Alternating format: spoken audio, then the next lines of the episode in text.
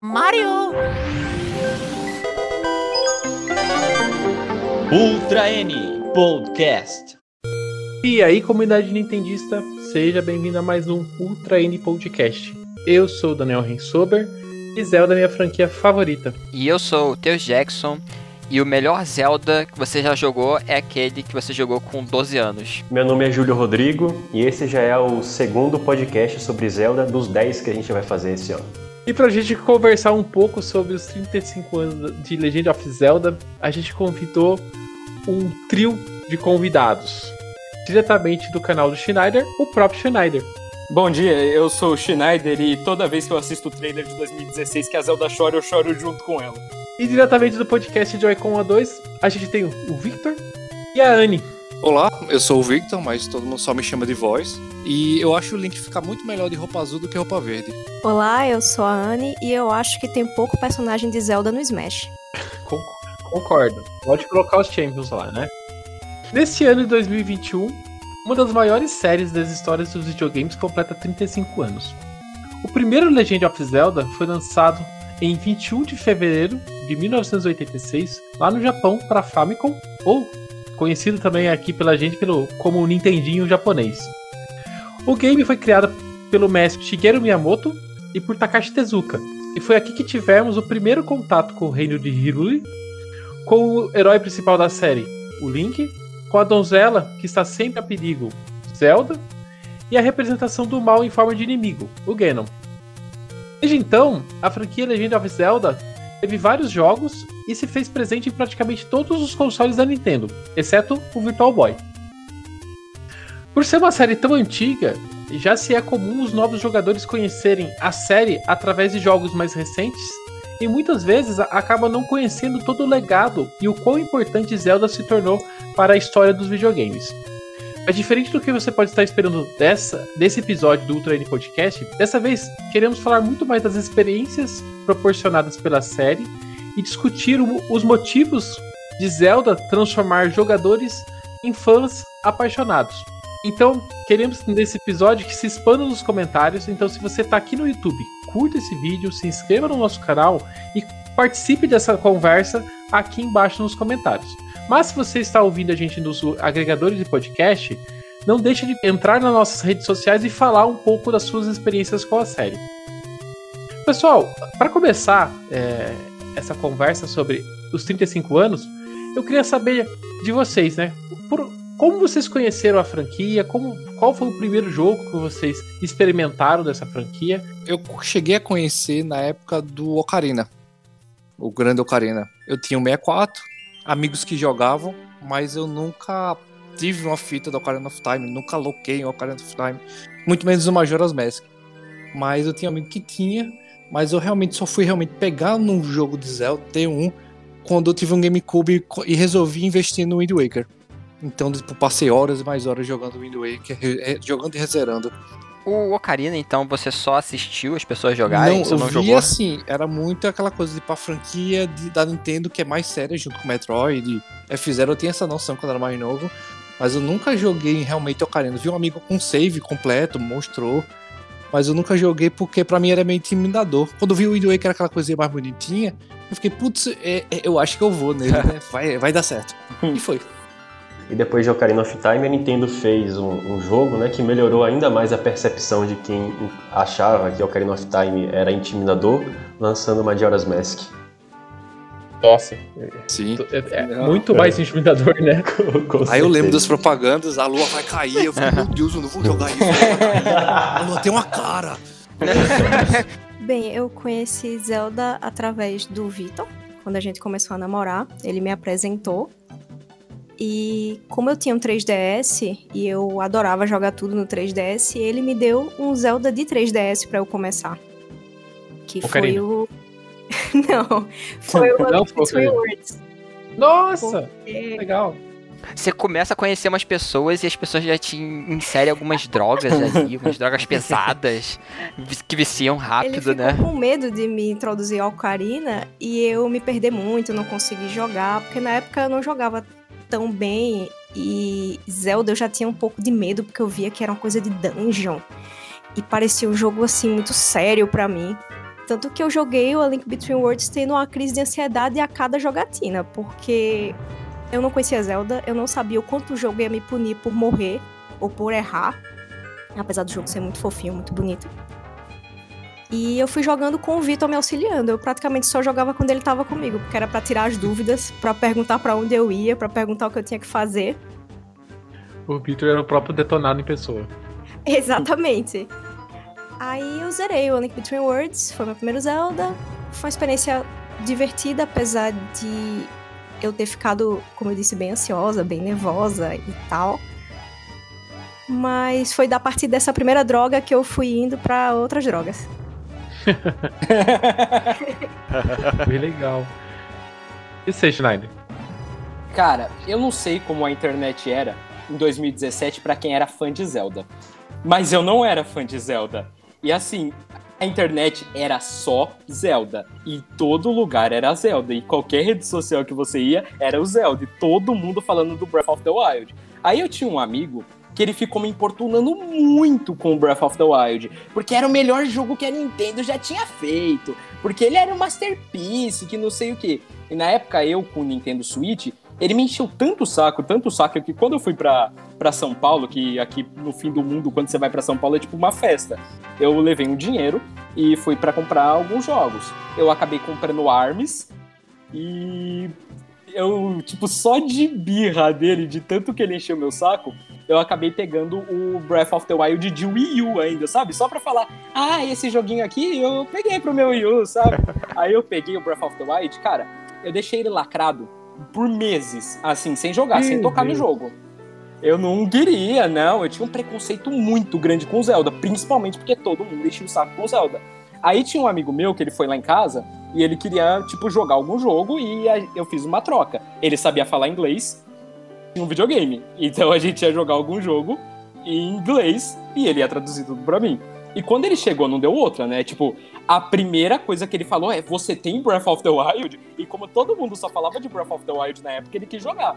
Aí eu tentei enrolar, foi aquela atualização de 10 GB que o jogo tinha no Wii U, nossa! Aí quando chegou, a gente acabou jogando. E cara, é assim, é impressionante. Eu acho que foi a franquia que mais me surpreendeu. Porque, tipo, depois do Breath of the Wild, eu acho que eu mudei a minha visão de mundo, sabe? Tipo, depois que você sai do Planalto e, tipo, o jogo de fala, você vai para qualquer lugar, meu Deus, tipo, não, aquilo não tava no meu Wii U, sabe? Era magia negra. Não tinha como. não era possível.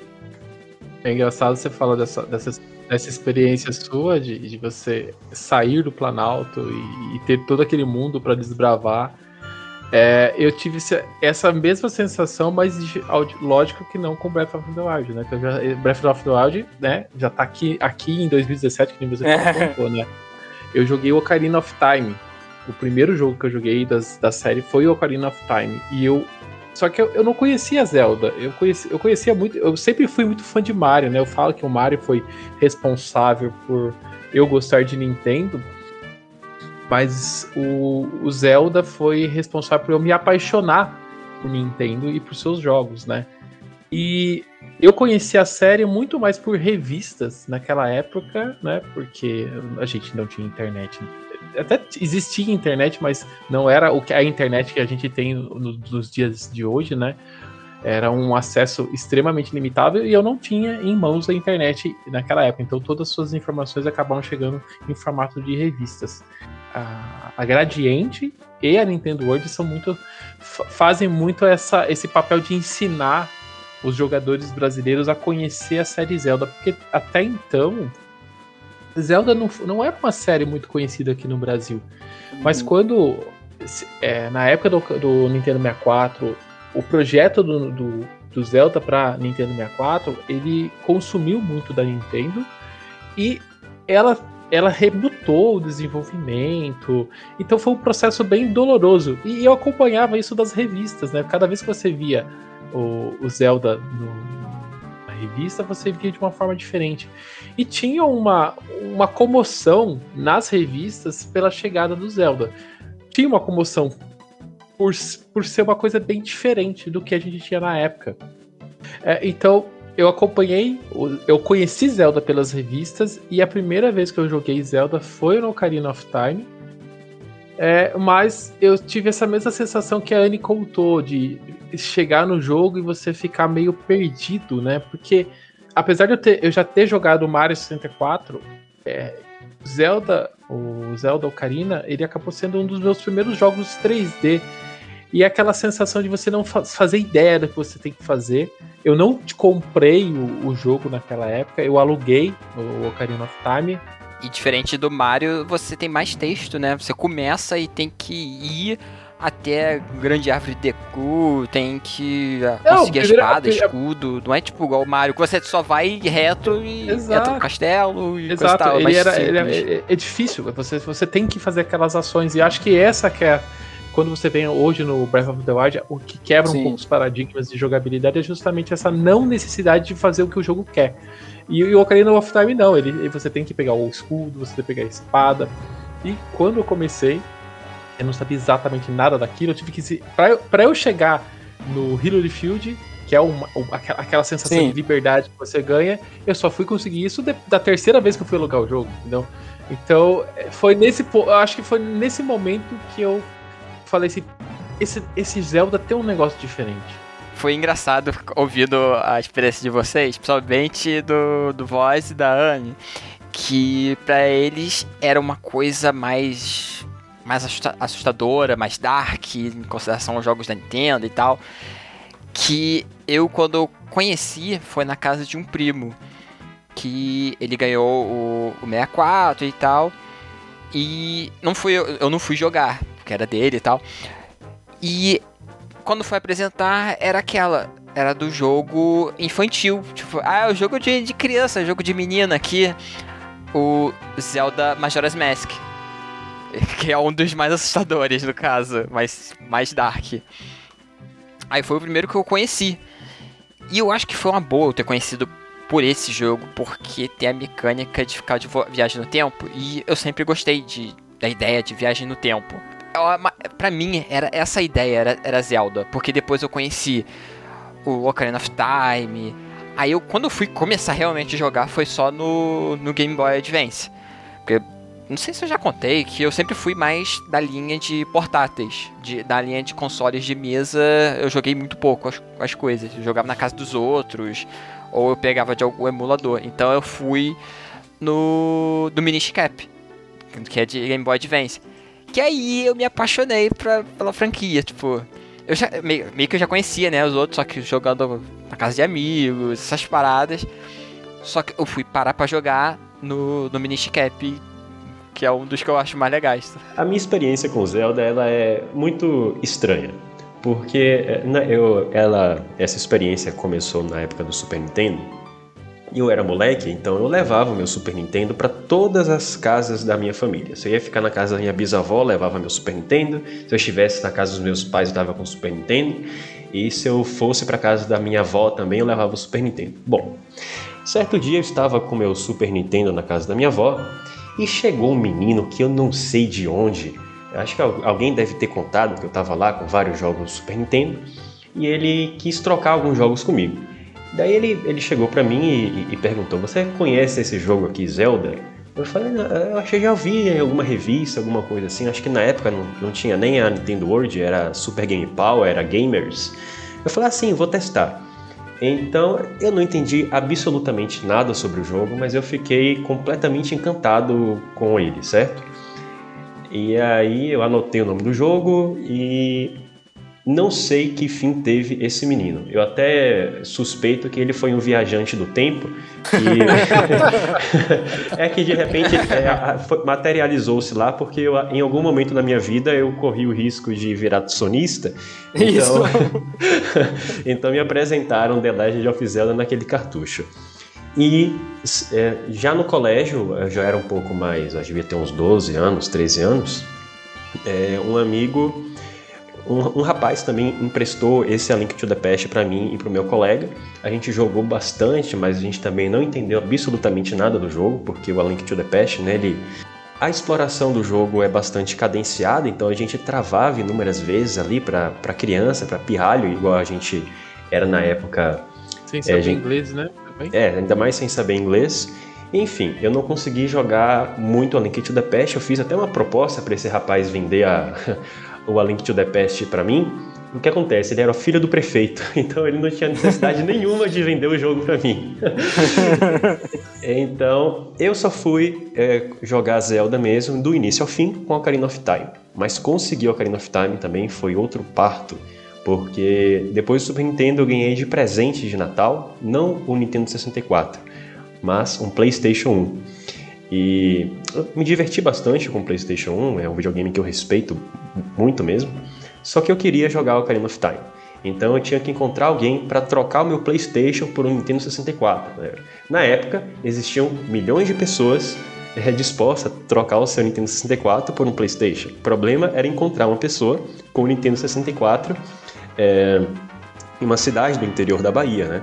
pequena. Então, em uma loja de jogos, uma locadora, o Nintendo 64 ficava meio encostado lá, e aí eu consegui que a dona trocasse o meu PlayStation por o, pelo Nintendo 64. E depois dessa troca, cerca de um, dois anos depois, eu consegui, enfim, o Ocarina of Time. E assim eu virei Zeldeiro mesmo. É, o menino viajante do tempo ó, deu aquela ajuda, te mostrando Zelda. Salvou É, sua o- vida. Link to the Past. Salvou minha vida, é o, é o Time Traveler Zero, né? Vocês já procuraram essa história do viajante do tempo no, na internet? Tem várias sobre. Mas o Júlio, Ah. você prestou atenção se ele não tava com a Ocarina não no bolso? Tá ligado? Ele foi no cantinho, tocou. Se bobear, ele já tava com a sequência de Breath of the Wild, viu?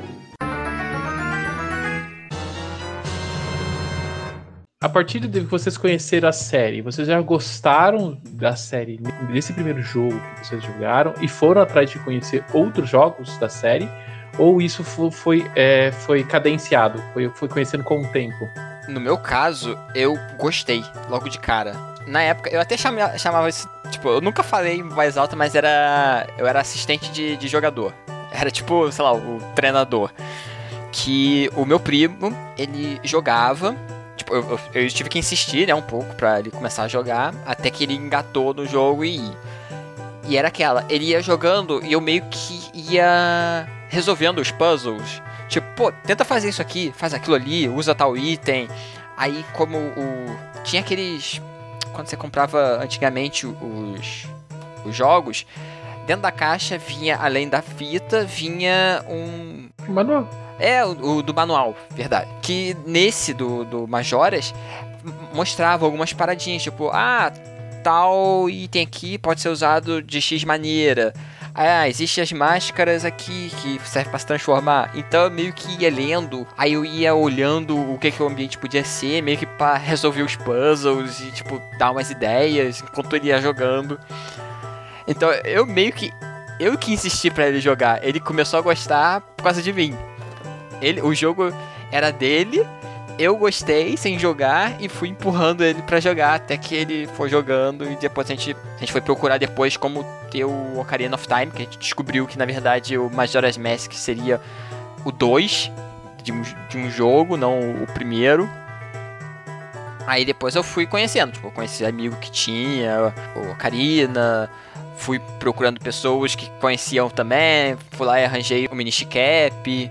E fui indo, indo, indo, porque é uma franquia interessante, porque é um tipo de fantasia diferente. Eu sempre gostei de coisas que seguem um caminho que parece que é igual de todo mundo, mas é tem um visual diferente, tem uma história diferente. Então eu fui nessa aí, eu- eu- desde o começo. É, no meu caso, né, eu fiquei imediatamente fascinado pelo jogo porque eu estava acostumado basicamente a jogar é, jogos de plataforma, de, de, de, de gun, é, corrida, futebol. E quando eu vi um, jogo com aquela liberdade de exploração, né, obviamente aquilo foi extremamente encantador. Então, é, eu até já antecipei, né, que foi a partir de A Link to the Past eu virei fã, eu fui procurando os outros jogos como Ocarina of Time. No entanto, no entanto, eu só consegui jogar os clássicos com o advento do Virtual Console no Wii. Né? Que, e, foi realmente muito divertido conhecer a história é, um pouco mais de A Link to the Past, de, dos Zeldas do Nintendinho. É, eu também tinha essa de também só jogar certos gêneros e, tipo, conhecer Zelda, que é um gênero diferente. Principalmente pra mim, que eu tinha Mega Drive, então era não só um gênero, tinha É uma dimensão extra. E vocês, o, o Voz e Anne? Qual, qual foi, o, foi o segundo. Como que vocês exploraram a franquia depois que vocês terminaram o primeiro jogo? Qual foi o próximo, o próximo jogo? Como, como vocês cresceram na franquia? Eu gostei bastante do A Link Between Worlds. E nesse meio tempo, de novo culpa do Vitor, ele, ele me mostrou. Ele me mostrou Hyrule Historia. E aí eu fiquei, meu Deus, quanto livro, né? jogo, o livro. Eu fiquei, meu Deus, quanto jogo tem nessa. Meu Deus, meu Deus, tem um livro com, com as coisas do jogo, nossa. E aí ele falou: Ah, eu encontrei Majora's Mask em promoção, é um jogo de Zelda, vamos comprar juntos? Aí eu falei, vamos. Até hoje eu não joguei. Isso faz seis anos, eu tô pra jogar, mas ainda não comecei. Se você teve ansiedade com o Link Between, com Eu esse falo que eu tô então. com medo de começar. Olha, você faz o seguinte: final. aproveita os rumores que vai ser uma coletânea com esses Zeldas do Nintendo 64 pro Switch, já marca sua terapia no dia do lançamento pra você começar a jogar. Olha o Júlio Rodrigo datando o podcast, ó. O Júlio Rodrigo faz, faz essas coisas. Aí, bem, depois disso, é, o Vitor tinha o Wii U e ele tinha o Wind Waker. Aí ele me mostrou, eu achei muito bonitinho o, o design, o Toon Link, aquela coisa colorida e com com o oceano, a gente podia desbravar o oceano no barquinho e eu fiquei, meu Deus, que coisa fofinha. Posso jogar esse aqui? Aí ele, pode, vamos, eu ajudo você. Aí eu desbravei pelo Wind Waker e depois disso, de um jeito bom, foi tudo ladeira abaixo, porque eu fui jogando, jogando, jogando. E até hoje tá, tá faltando. Tá faltando o quê, meu Deus? Tá faltando jogar o Majoras, que a gente já tem, e tá faltando jogar um Oracle que eu comprei e eu ainda não joguei. Mas dos que a gente tem. E, e o Phantom Hourglass, mas dos que a gente tem, eu acho que eu já consegui jogar todos. Graças a Deus. É uma jornada difícil, tem muita coisa. É, como eu acompanhava muito revista da Nintendo World, claro, é, eu, fui, eu fui aquela criança que era muito fanática de Pokémon, mas que, tipo, tinha Nintendo Clube e Pokémon tinha Nintendo Clube. World. Nintendo Clube, é. Pokémon Clube, perdoa. É, eu troquei as bolas. Aí eu sempre acompanhava mesmo jogos que eu não comprava, mesmo que eu não jogava. E eu já tinha lido muito sobre o Wind Waker, e na época que eu zerei, rezerei o Wind Waker, explorei de cabo a rabo, é, tipo, por coincidência acabei batendo do tipo, ó, vai ter um Zelda novo pro Game Boy Advance.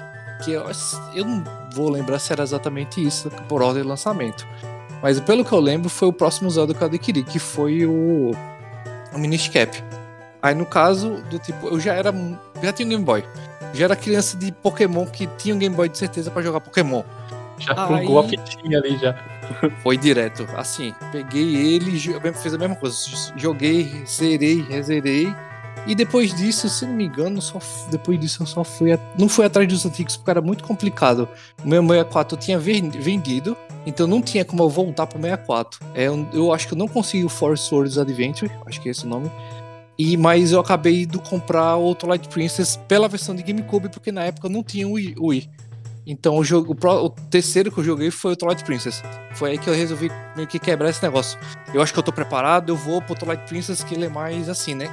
Vai, não vai ser dessas coisas todas. Já joguei do- dois jogos. Já tô grandinho, já posso encarar o, É, eu o acho que Twilight Princess. foi. Eu. E você, Shinari, você que fez o caminho inverso na franquia. Você jogou pelo. Começou pelo fim, vamos dizer assim. Isso. Como você continuou na franquia? O meu Wii U eu comprei pra jogar Mario 3D World. Só que eu não comprei o Wii U com 3D World. Então, tipo, tinha o Wind Waker, que o meu Wii U é aquela edição do Wind Waker. Quando eu era pequeno, eu joguei um pouquinho do Wind Waker, mas assim, eu não dei bola. Eu brinco que se eu tivesse o Breath of the Wild na época ia ser perfeito, porque como eu não falava inglês, pra mim o Wind Waker era um GTA na Old Set Island. Eu corria atrás do porquinho, subia lá em cima, jogava o porquinho, voltava lá embaixo, pegava o porco, jogava o porco e ficava andando. Aí depois, passou um bom tempo, peguei o Breath of the Wild e tudo mais. E tipo, eu e meu amigo, a gente ficou, tá, agora que a gente terminou Breath of the Wild, onde a gente vai? Tipo, acabou, é isso? A gente nunca mais se fala? Aí a gente falou, pô, eu tenho Wind Waker aqui. Aí a gente foi direto pro Wind Waker HD. E, cara, assim, é, o jogo surpreendeu demais, assim. Porque além dele ser lindo, tipo, aí já foi paixão direta, porque depois do Wind Waker, aí a gente foi pro Ocarina, e aí desenrolou, sabe? Mas logo depois do Breath of the Wild eu fui pro Wind Waker, e jogão, assim, de verdade. Eu também, quando eu terminei o meu primeiro jogo, que foi o Ocarina, na mesma época, nas revistas, né, se falava muito do Link's Awakening, porque na mesma época que saiu o Ocarina, saiu também a. Por próximo, nas, próximas às datas, saiu também a versão Color do Link's Awakening. Então meu segundo jogo do Zelda foi o Link's Awakening. E só que assim, na época eu não, eu não tinha como. Eu não tinha o, o, o Game Boy. Eu tive que jogar a base dos emuladores da vida para conseguir conhecer a série, né? Então, o, o segundo jogo foi diretamente do, do nosso grande emulador do, do, Game Boy, rodando Link's Awakening totalmente em português. Torto. Não pegou em português ainda. Se é para você, né? É, emular, faz direito. Emular, né? eu vou emular direito, né? Mas a minha segunda foi para como eu fiquei nessa abstinência de, de Zelda, foi a, a, única maneira que eu, que eu encontrei na época para jogar. Mas eu não tinha nem computador em casa, eu, eu tinha que jogar na, na, no cursinho de, de informática, nem... naquela é, não, não, era, não era como hoje em dia, que é fácil você fazer tipo, alguma coisa nesse sentido, né? Então eu tinha, era, na, eu, era na aula de informática que eu conseguia jogar alguma coisa ali antes ou depois da aula, entendeu? Uhum cada um acabou se aventurando em jogos diferentes e até em estilos diferentes, porque eu gosto de dizer que Zelda, eu não sei se vocês concordam, até então até expando para vocês qual que é a sensibilidade de vocês em relação aos estilos de jogos, porque na minha visão, a franquia Zelda é dividida em alguns jogos. Ele tem o estilo top-down que a gente vê o jogo de NES, o jogo de Super NES, a gente vê o Minish Cap, nessa estrutura vista de cima, né? A gente tem a aventura 3D, né, que é o Ocarina, o Majoras, é, o, o Wind Waker, que é essa aventura toda 3D que, onde você desbrava todo o mundo, né? Eu, eu considero os três jogos de DS e também de DS um, um, estilo de jogo diferenciado pela mecânica, né? Que é o estilo que você vê top, no formato top-down, mas você tem todas as mecânicas transformadas pela tela de toque. Eu encaro isso uma visão diferente um pouco da franquia. E recentemente a gente recebeu o estilo de mundo aberto com o Breath of the Wild. E por que não dizer até abusou, né? Você agora com Hero Wars você tem dois jogos é, da série utilizando o Zelda, então também é um estilo de jogo diferente. Como vocês, como vocês encaram os tipos de jogos? Vocês gostam de todos esses estilos de jogabilidade? Vocês preferem um, preferem outro? Como que vocês encaram isso? Assim, eu começando, eu meio que eu discordo um pouco da, para, da parte do Zelda de DS. Para mim ele é top down. Ele só usa uma mecânica do do DS, que é usar o, o touchscreen. E a parte do. Começou agora no Zelda Breath of, Breath of the Wild a ser o mundo aberto e coisa e tal. É uma parada que as pessoas esquecem, mas o primeiro Sim. Zelda já era mundo aberto. Você só precisa começar a pegar a, a espada lá no, na, na caverna, lá com, com o velhinho lá, e depois você pode ir para qualquer lugar. Você pode ir pra direita, pra esquerda ou pra cima e você faz o jogo do jeito que você quiser. Eu não sei se dá pra fazer de ir direto pro último chefão, mas você pode fazer em qualquer ordem. Não dá pra ir, não dá pra ir direto pro último chefão, mas, mas assim, ah, então, é. É, eu concordo que ele talvez tenha sido o primeiro ou um dos primeiros jogos que a gente pode classificar hoje com o que a gente conhece como mundo aberto. É, é, é só é tipo o problema é que as pessoas não, não notam, porque depois disso não teve mais, porque, sei lá, tecnologia, ninguém conseguia fazer, ou não tinham ideia de como fazer. Até, sei lá, vir GTA e começar a fazer e as pessoas começarem a copiar e botar mundo aberto é isso aqui. Aí depois Zelda voltou e refez tudo de novo e as pessoas meio que esqueceram o primeiro é, Zelda. Eu, eu, acho que o problema não foi questão de tecnologia, não, tá? Porque se você poderia criar um jogo de mundo aberto sem tantos limites geográficos ou, ou linearidade no Nintendinho, com muito mais razão você poderia fazer o mesmo no Super Nintendo, no Nintendo 64, no GameCube e principalmente no Wii. É, acho que foi questão de direção mesmo. Acho que do, durante aquele tempo, essa questão de você inserir narrativa, inserir história nos jogos, era uma tendência ascendente na indústria, né? Então eles foram introduzindo é. essas mecânicas aí, é, supostamente sob o pretexto de que isso daria mais complexidade, mas hoje a gente, né, na medida que Zelda foi inserindo mais e mais narrativa, eu acho que foi afastando muitas pessoas, pelo menos é, a venda do, dos últimos Zeldas a partir do depois do Twilight Princess, né? É, dizem isso e, e, Twilight Princess diz, apesar de ter sido um sucesso no Ocidente, isso diz muito sobre as, a franquia Zelda no Japão também, pois Twilight Princess não vendeu nada bem lá. E com agora, né, Breath of the Wild, a gente teve um, ele, ele, ele se inspirou no primeiro Zelda, isso é, é todo mundo sabe disso, é, é um jargão, uhum. é, é público e notório, né? Mas na minha opinião não foi é. Tem até aquela arte do, do Link do primeiro Zelda entregando a Master Sword Breath, pro é, Link muito boa. do Breath of the Wild. E, e, mais do que isso até, eu acho que foi uma GDC de 2017 ou 2018 em que eles mostraram como que eles criaram o Breath of the Wild, que foi por meio de um protótipo de um Zelda uhum. top-down, só que de mundo aberto, né? Eles foram construindo cenários na, naquele plano 8 bits, top-down, e depois é, imaginando como aquilo ficaria num jogo com a escala de mundo aberto.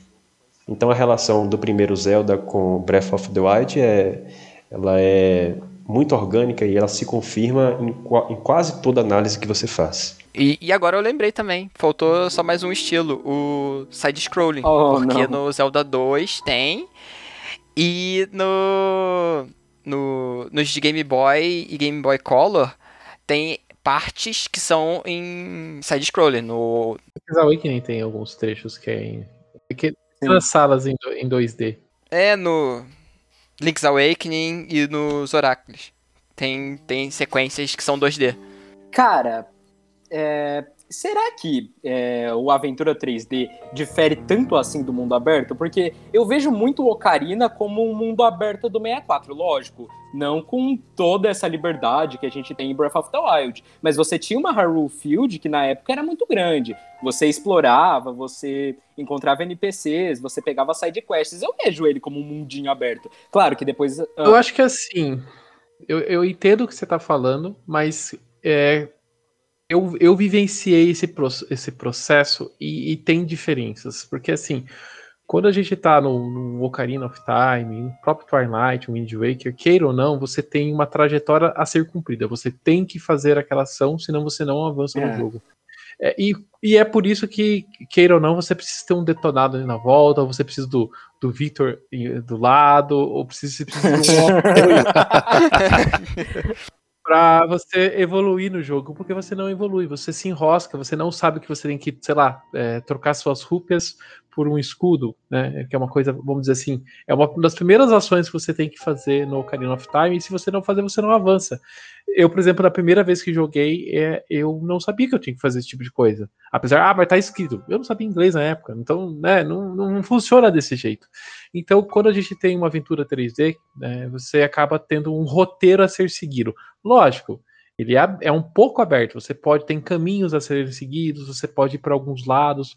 O Ocarina of Time mesmo, por exemplo, quando você é, passa pelo processo de você ficar adulto, né? Uhum. Você não necessariamente você tem uma ordem a ser seguida de dungeon, você consegue ir, por exemplo, no fogo ou na floresta, e não, e não independe qual o caminho que você segue, você pode ir pelos dois caminhos. Mas no, quando a gente vem aqui no Breath of the Wild, você literalmente pode fazer o que você quiser. É, e para um fã antigo, isso soa estranho. Eu não sei se o Voz, a Anne ou o Júlio, o Teus, tiveram essa sensação com a primeira vez que foi jogar o Breath of the Wild, mas eu tive essa sensação. Eu estranhei demais quando eu coloquei a mão no controle e fui jogar. As primeiras horas eu falei assim, nossa, mexeram no meu Zelda. Por que que mexeram no meu Zelda? Eu vou dizer, eu, teve, eu tive uma sensação estranha, para não dizer ruim jogando o jogo. Mas aí, a partir do momento que eu entendi que as mecânicas mudaram, mas Zelda continuava ali, e, e eu descobri o quão maravilhoso o jogo é, essa, é, isso, isso mudou, sabe? Mas uhum. tem diferenças, e são diferenças muito grandes, que no primeiro momento você não enxerga, mas na hora que você tá com o contorno na mão, é, fica mais visível. Na minha percepção, é, eu obviamente notei a diferença, mas ao contrário da tua primeira reação, aquilo para mim foi um suspiro de alívio, tá? porque eu estava bastante estressado com o rumo que Zelda tinha tomado na geração Wii DS, tá? É, foram jogos é, que você classificou aqui como touch, né? Mas a própria Nintendo utilizava a, a designação, a expressão touch generation para designar esses jogos é, feitos também com, é, a, a, feitos supostamente com a audiência expandida em mente, né? Então a Nintendo tentou simplificar os controles, tentou simplificar o mundo, eh, na esperança de que aquilo poderia atrair as pessoas e inseriu inclusive mais narrativa, porque aparentemente a percepção da Nintendo na época é que se você inserisse narrativa, você iria de um ponto a outro guiado pela história e você não ficaria preso no jogo. E adicionalmente isso, ela, ela sempre adicionava aqueles NPCs de auxílio, né, como a nave, como a, a, a Fai no, no, no Skyward Sword e tantos outros. Mas aquilo acabou que foi uma. Ela viu o problema das vendas de Zelda, viu os problemas de acessibilidade e, na minha percepção, deu a resposta errada ao problema, introduzindo essas questões. Então, assim, eu estava um pouco chateado com os rumos que Zelda tinha tomado no DS e no Wii. E finalmente, quando chegou o Wii U, eu falei, ah, é exatamente isso que Zelda tinha que, que tinha que acontecer com Zelda. Claro, precisa lapidar alguma uma coisa ou outra, na minha opinião, precisa. Espero que a sequência, inclusive, o faça. Mas a minha recepção para o jogo, no primeiro momento, foi 100% positiva. Anne, e você? Como que você que começou pelo dos portáteis, como foi a sua... Como que você viu essa transição de estilos da, da, da franquia? Então, eu, em relação ao Breath of the Wild, eu achei muito legal quando eu vi que era um Zelda que parecia uma coisa um pouco mais moderna, mais aberta. E eu fiquei muito interessada para jogar e eu não tinha mais tanto aquele medo que eu senti no início, porque desde o início, Breath of the Wild já deixava bem claro que você podia explorar da forma que você quisesse, que você não precisava se apressar, que e se você também quisesse podia enfrentar logo boys e boa sorte. Então eu me senti um pouco mais livre. Eu não minto que jogando os Zeldas anteriores, apesar de gostar bastante, eu ainda me sentia um pouco presa na, na fórmula de bolo de dungeon. E tem o item da dungeon, e resolve a dungeon com esse item, e vai usar esse item no boss. Acabou. É, esse que eu acho que é um dos grandes problemas. Tava muito é. fórmula, tava muito. Sempre a mesma coisinha. E era desde o. Link to the Past já tava uhum. assim. Teve dois jogos e depois ficou aquela fórmula. Tipo, era legal a fórmula, porque começou Link to the Past, uou, jogão, Ocarina, jogão. Aí depois com o tempo, acho que vai, tipo, uh, decaindo, sempre aquela mesma fórmula, a historinha e sempre igual. Teus, eu, eu, concordo com essa percepção. Na minha opinião, é, grande parte dos problemas que geraram o declínio de popularidade de Zelda é, nasceram em A Link to the Past. Apesar de que naquele momento o jogo ser perfeito e quase, quase perfeito, ainda ser um jogo que eu jogo até hoje é com um sorriso de um lado do, até o outro, ele introduziu esse esquema de exploração um pouco é, mais cadenciada, mais, é, mais restrita e, coincidentemente ou não, foi com a sequência de A Link to the Past que a Nintendo começou a revisar esses problemas de Zelda, né? Porque em A Link Between Worlds você não é, é, você não tem uma ordem tão ortodoxa de dungeons, você consegue os itens de outras formas, etc. Começaram a fazer alguns experimentos ali, né? Isso. Ele, ele na minha é. opinião, ele, ele funciona como um teaser do que Breath of the Wild seria. Da, da Nintendo falou, olha, é, realmente, nesse momento, nós, estamos, nós começamos a dar as respostas corretas para o problema. E não estamos mais dando as, as respostas que, pelo menos na minha percepção, não eram as adequadas para a série. Então, é, já pegando esse embalo em relação à formulazinha básica de Zelda, foi algo que eu disse assim, mais ou menos no começo, quando a começou a jogar, foi é, você vai ter que aprender quase, é quase uma coisa forma matemática. Entra na dungeon, procura o item, achou o item, vai pro boss. Usa esse item no boss, acabou. Basicamente, quase, sei lá, 98% das vezes, então acho que era um jeito mais fácil dela seguir. É quase como Pokémon que você chega na região, precisa ter um lugar que eu não passo. O que eu preciso? De Surf, Cut ou Strength. Eu preciso de algum, algum HM para passar. E, tipo, eu gosto da forma, mas eu concordo plenamente que ela ficou é, datada, sabe? Convencional, não sei bem como falar. dizer desnecessária também. Cansa. Né? É, é legal, eu gosto, sabe? É, eu, é, incrível que às vezes eu empurrava uma pedra, botava em cima de um botão e nossa, como eu sou um gênio.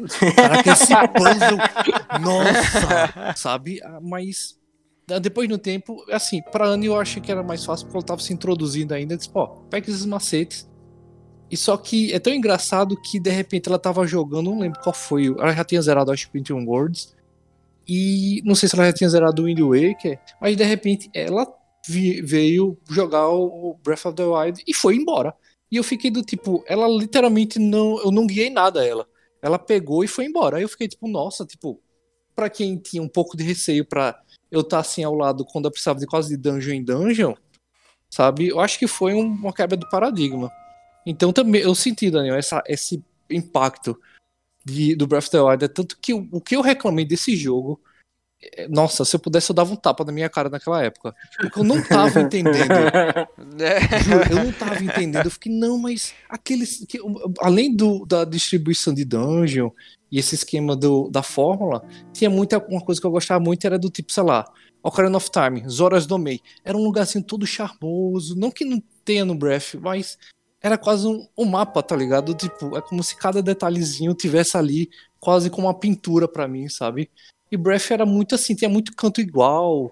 Eu andava no mato e fiquei, nossa, cadê a música? Meu Deus que eu ando, Jesus, sabe? Sendo E que a depois música eu- tá- é presente tanto na série, né? Você tá sempre com a música de fundo tocando e você chega no Breath of the Wild não tem nada de música, né? É, pra quem tá jogando há muito tempo, é- assusta um pouco, né? É, Estranha. até mesmo com- é, no Wind Waker que você vai navegando e vem aquela música. E era, tipo, empolgante pra mim quando era mais novo. Nossa. E assim, hoje em dia eu vejo como aquele mar era gigantesco de chato. Mas pra Nossa. mim era. era Eu deitava, eu deitava assim e ficava com o controle assim, esperando ele chegar no lugar, porque, nossa, demora que já é pra você chegar no lugar de um ponto a outro. Diga aí, era, era outra coisa. Então depois eu fui entendendo, do tipo, não, nossa, é outra coisa. Sabe? E o engraçado que eu acho que era por ter começado a gostar de Zelda nos 2D, porque eu vou voltar a reforçar, sou uma criança de Pokémon. E quando eu joguei, realmente pude jogar pelo Virtual Console os, os Oracles, eu bati uma nostalgia assim que eu não entendi. Ué, por que eu tô gost- tendo nostalgia num jogo que eu não joguei na época? Aí eu fiquei, não, não, é a pegada de Game Boy.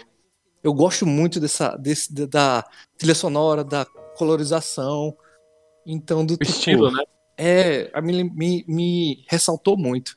Sabe? Os de, de DS, eu não minto que eu fui meio papagaio na época, porque muita gente dizia, os de DS não são tão bons. Tanto que eu comecei a jogar o Phantom Glass, que era a continuação do Wind Waker, né? Não, não continuação do Wind Waker, claro que eu vou gostar. Ixi, nossa, que chato, sabe? Mas com Spirit Tracks eu consegui, tipo, não, eu gosto muito do Spirit Tracks e ter o Phantom Glass até hoje eu não parei, porque eu quero jogar no momento que, tipo, não, eu quero entender, vamos lá, já joguei Spirit já zerei Spirit Tracks duas vezes, e eu quero dar uma chance pra ver como ele é direitinho e tal. Então, tipo, eu, tive essa, eu tive essa sensação contrária. Eu gostei muito do Phantom Hourglass, eu tive problema com o Spirit Tracks. Eu, eu dropei o Spirit Tra- Tracks e fui revisitar ano passado, pra você ter ideia. E é super bom. E é- acho que faz muito bem você revisitar jogos assim.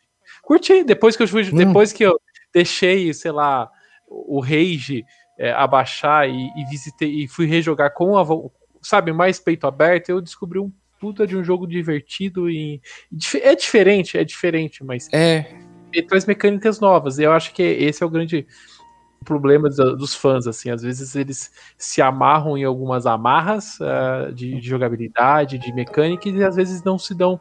Não, não se dão o espaço para conhecer novas mecânicas e diz que isso é ruim ou é, vai, dar, vai ser ruim a experiência por ficar preso em alguma amarra.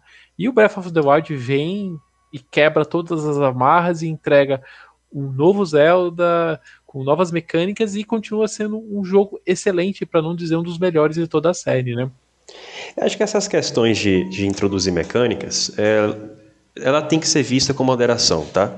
É, uma vez que a mecânica ela inove para entregar aquilo que originalmente é, foi uma das razões do sucesso de Zelda, beleza, cara. Você pode introduzir a mecânica que você quiser, é, deixando o núcleo do jogo preservado, as razões do sucesso do jogo é, respeitadas. Agora, a partir do momento que você coloca é, você precariza o mundo do jogo. Por exemplo, é, naufragando e, e obrigando que você utilize um, a touchscreen para poder colocar é, a trajetória do seu barquinho e reduzindo a exploração e a sensação de descoberta ali. Ou então pegar o campo de Hyrule e colocar é, sobre trilhos, né? Apesar de eu estar jogando Star Fox agora, para que você não pode explorar aquilo direito, Uhum. eu acho que isso, na minha opinião, é inaceitável. E principalmente você pegar o, o, o, o mundo de Skyward Sword, agora você está no céu e você tem três áreas lá embaixo que não são conectadas entre si. E, enfim, é uma mecânica nova? É uma mecânica nova, né? É, é completamente original, mas isso respeita as razões de sucesso de Zelda? Na minha opinião, não. Breath of the Wild, ele introduziu novas mecânicas, ele é, ele não teve é, covardia em relação a desafiar o, o, o, que se ficou estabelecido de Zelda a partir de A Link to the Past. É, definitivamente ele não teve, é, não, ele não foi covarde, tá? E o fez justamente para preservar a, a, a, o núcleo da série Zelda. Então eu vejo essa questão de mecânica caso a caso.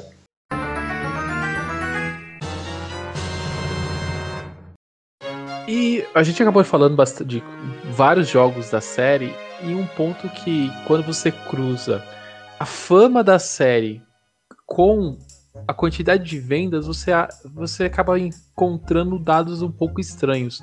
Zelda sempre foi bastante badalado, sempre o novo Zelda foi muito comentado por, pela, pela mídia e, e entre os jogadores, mas quando a gente vai olhar os números de vendas, você vê que é, não é uma, um, comparado a outras séries da Nintendo, não é uma série que se, que se vende. que as quantidades de vendas é muito grande. Você tem sim alguns. algum o primeiro jogo, Ocarina of Time e o Twilight Princess com picos de vendas, mas não é uma coisa comparável a, a Mario, comparável a Mario Kart ou mesmo a, a algumas outras séries, né? Conversando com vocês, deu para entender bastante a questão da acessibilidade. Zelda não é acessível. Você precisa ter alguém, alguma coisa te ajudando a, a, a avançar dentro do jogo. Você precisa ter um apoio para você conhecer até mesmo a série, porque sozinho dificilmente você vai conseguir se virar dentro daquela mecânica. E isso se traduz nas vendas. Dá a entender esse quando você vê o quão acessível é Breath of the Wild e o salto de vendas que ele acaba tendo perto da, da toda outra série, você vê isso, como a, a, a série não é acessível e como Breath of the Wild quebra essas amarras. Só questão de acessibilidade é uma coisa que eu, querendo ou não, como agenda é um casal, eu converso muito com a Anne, coisas que a gente bate em comum. E a acessibilidade em Zelda eu acho complicado não só nesse quesito sabe? Porque, do tipo, exemplo, é, eu gosto quando a Nintendo inventa e renova. O, até hoje eu choro por ter comprado um bom gol do, do DK, do GameCube, choro. Eu queria muito ter comprado. Mas, do tipo, era uma forma diferente de jogar. O, Wii, nossa, é uma forma totalmente diferente de jogar. Tanto que, do tipo, eu joguei a versão do Twilight Princess do GameCube e fui para jogar a versão do Wii para entender como foi que eles fizeram. Que eu me lembro que o Miyamoto tinha dito que, se não me engano, foi o Miyamoto disse que ia ser uma experiência totalmente nova. Eu fui atrás quando tive um i para ver como é que ficou. Mas, tipo, jo os jogos de DS ou Sky Sword que lhe obrigam a jogar de uma única forma, eu, eu acho é, meio chato. Porque eu acho que limita muitas vezes ao tipo. Eu, assim, tem os dois pontos, né? Pode ser que ajude muita gente, ou do tipo, pelo contrário, simplesmente limite a forma que você tem de jogar, né? É, eu concordo inteiramente contigo. Porque eu, no momento que eu espero que o, o, se vier um Sky Sword HD, eu sei que é, ele foi pensado em motion e tudo mais, é, mas eu tipo, espero que eles botem uma forma um pouco mais clássica, talvez, ou meio termo, pelo menos. É, eu acho que eu concordo também com isso. Tipo, parecia que Zelda era meio que uma franquia de família, né? Passa de um para um. Você tem que ter alguém que jogou Zelda para você começar a gostar, né? Você tem que saber daquela fórmula. A gente falou que era uma fórmula muito scriptada e parecia mesmo que, tipo, além de ser uma fórmula muito scriptada, você precisava conhecer a fórmula antes de começar a jogar um jogo novo.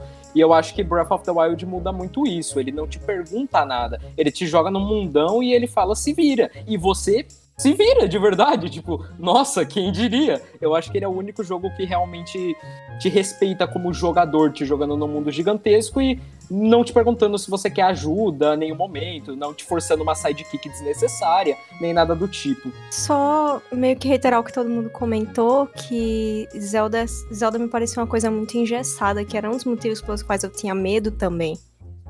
Porque me parecia que tinha um jeito certo de fazer tudo e eu precisava aprender a fazer aquilo para poder jogar.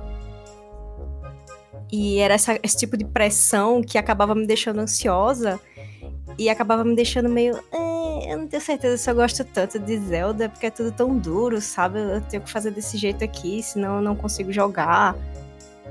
E... Não era só pegar o controle e ir. É, não era algo muito intuitivo, eu acho, pelo menos para mim. E eu sempre tinha ouvido falar tão bem, sabe? A primeira pessoa que eu escutei falar de Zelda pra mim, ela ficou chocada quando eu falei que eu nunca tinha jogado. Que foi antes de eu conhecer o Vitor. Eu tinha um amigo que eu conversava com ele sobre jogo, sobre Pokémon. E aí um belo dia ele virou pra mim e falou: Tá, mas você já jogou Zelda? Aí eu falei, não, já ouvi falar. Né, da Nintendo, né? Não, do menino galego né? O, o Zelda, né? O Galeguinho, né? O Zelda, nesse aí. Eu, não, nunca joguei, não, o jogo do Zelda, não. Mas eu, mas eu quero jogar. Ele, como assim você nunca jogou? Zelda é a princesa, tá? Sempre. Como assim? Como assim você nunca jogou Zelda? Eu falei, não, nunca joguei, uai. O que, que você quer que eu faça? Desculpa, quer que eu, que eu de perdão? Então eu já comecei a ficar com um pouquinho de preconceito por conta disso também, sabe? Aceito presentes, né? Pois é. Ele falou, ele, ele falou, você devia jogar. Eu fiquei, se você quiser me dar o console e o jogo, eu jogo. E aí, tipo, anos depois eu vim conhecer Zelda de verdade pelo Vitor e fui perdendo um pouco esse preconceito que eu tinha e o medo que eu tinha também. Olha, eu achei essas observações que você fez muito interessantes, principalmente quando você disse desse receio de você ter que conhecer aquilo que o jogo aceitava como solução, como solução para você poder progredir. E eu acho que quando Breath of the Wild ele criou a engine física e química que tem coerência com o mundo do jogo e tem coerência com a nossa experiência do que a gente conhece como física e química reais, é que o jogo ele permite que você é, não trave, né? Tipo assim, você sabe que um metal conduz eletricidade, então você pode é, resolver um puzzle tanto com uma flecha de eletricidade ou, ou, seguindo aquelas regras, ou como simplesmente criando um circuito elétrico para conduzir eletricidade até ali, né? É, não tem mais. É, você consegue é, raciocinar logicamente e não, na, e não com base na, de uma experimentação que só aceitava um tipo de solução como era nos, nos jogos passados. Você pode chegar no mesmo resultado de diferentes formas, né? É, é, você vê muito isso pelo, pelo, pelas redes sociais, as pessoas postando soluções ou, e formas que chegaram na, na, numa solução de, de uma shrine ou mesmo numa batalha contra o inimigo de formas totalmente diferentes, né? E, e funciona. Pois acho que foi por isso que eu consegui me dar tão bem com Breath of the Wild, como o Victor disse, que eu peguei e fui embora, sabe? Eu nem precisei de ajuda. Eu fui tipo, adeus! Vou zerar, yay! Consegui, sabe?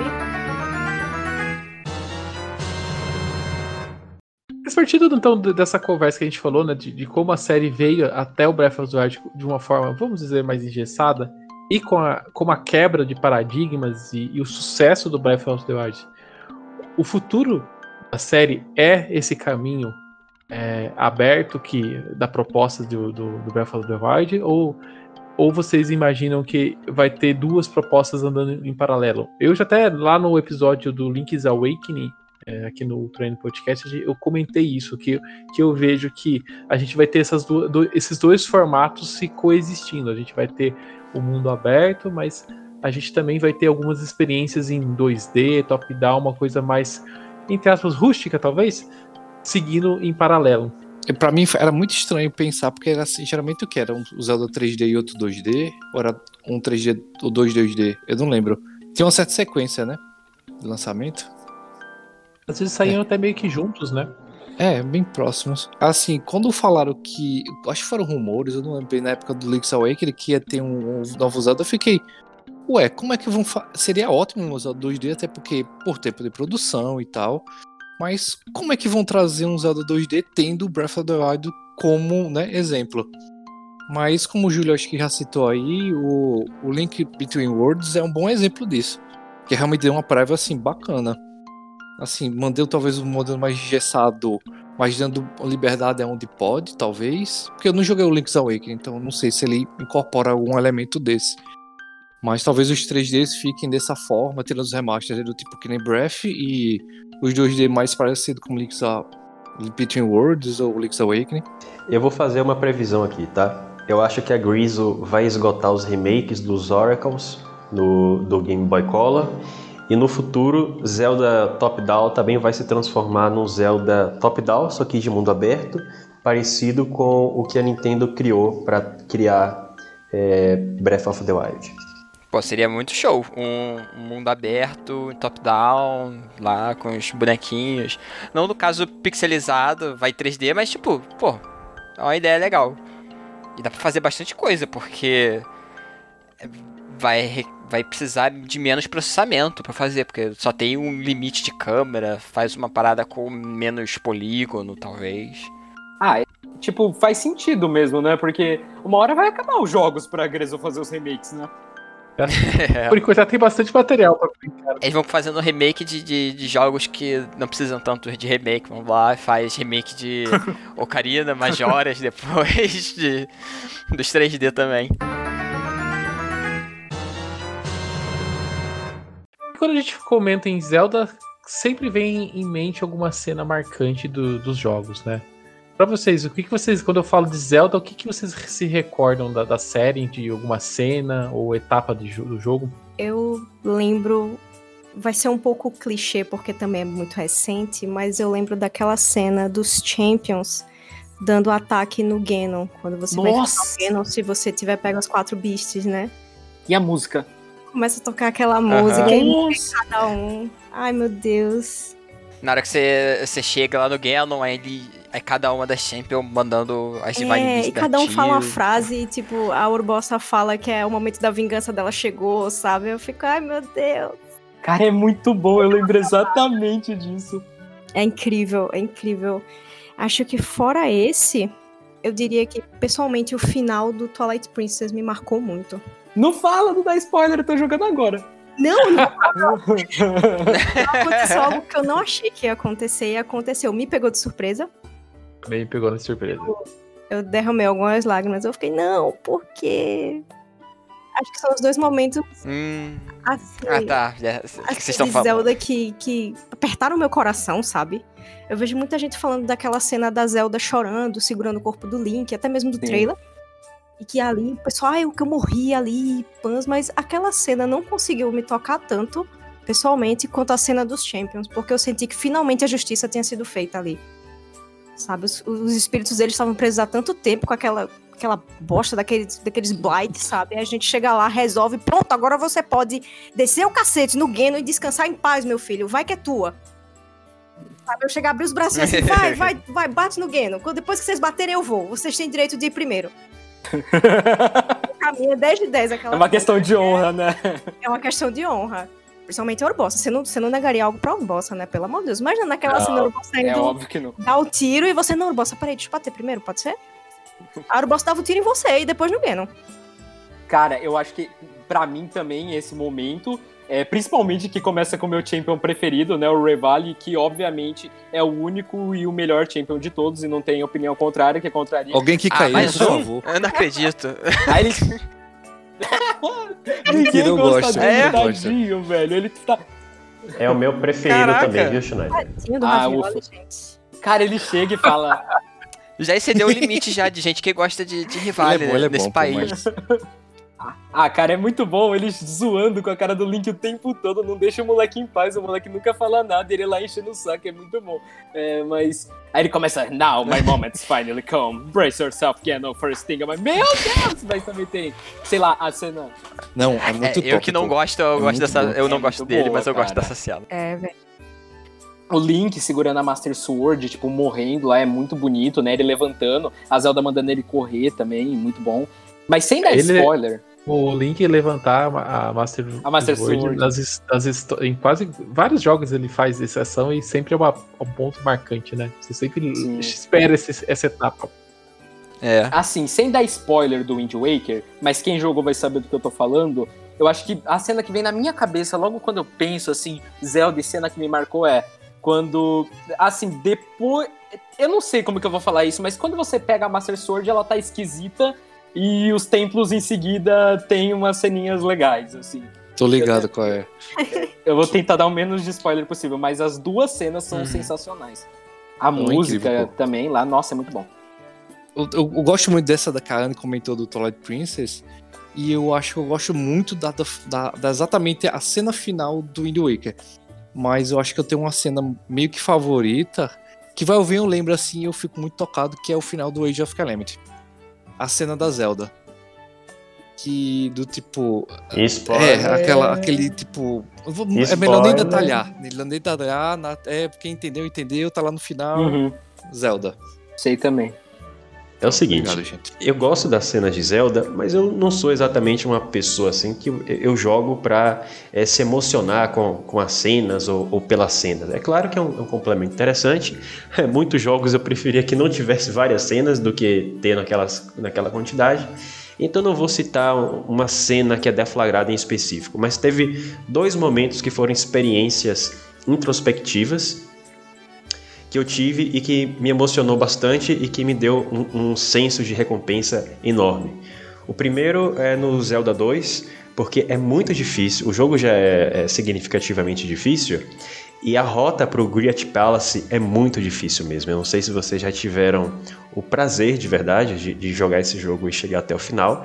É muito difícil, então assim, quando eu cheguei no Griat Palace e fui recompensado com aquela música extremamente emocionante que é aquela dungeon, seguramente uma das melhores dungeons que a Nintendo já fez é, em toda a sua existência, e não só em relação a Zelda.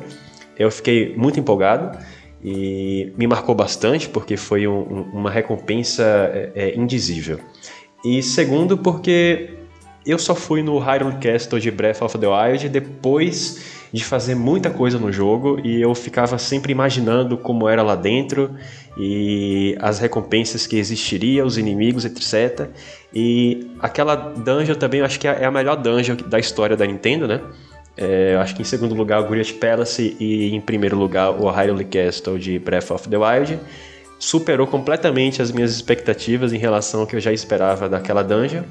E eu acho que é o momento mais marcante sou eu explorando o Hyrule Castle destruído.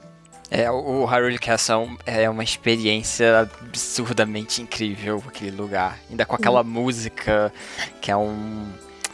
Acho que fugiu a palavra, é, é um rearranjo da música tema de Zelda.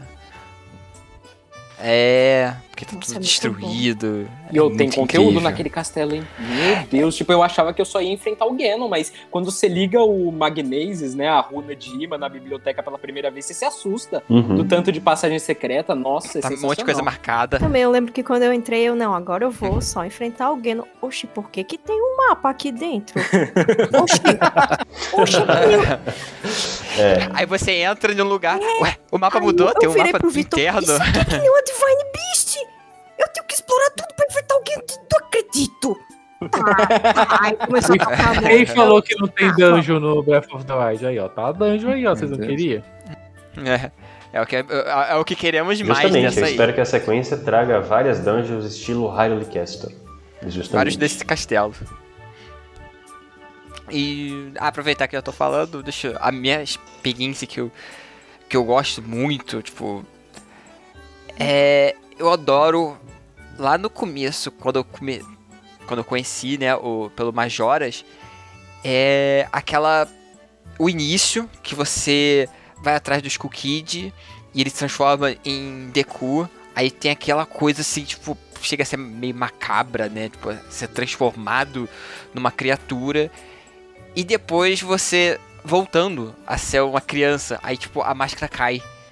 E todas as situações que o Link consegue uma máscara eu acho muito interessante, porque é toda a memória, o acontecimento com a pessoa. Alguém morre no jogo, né, Deus? quem.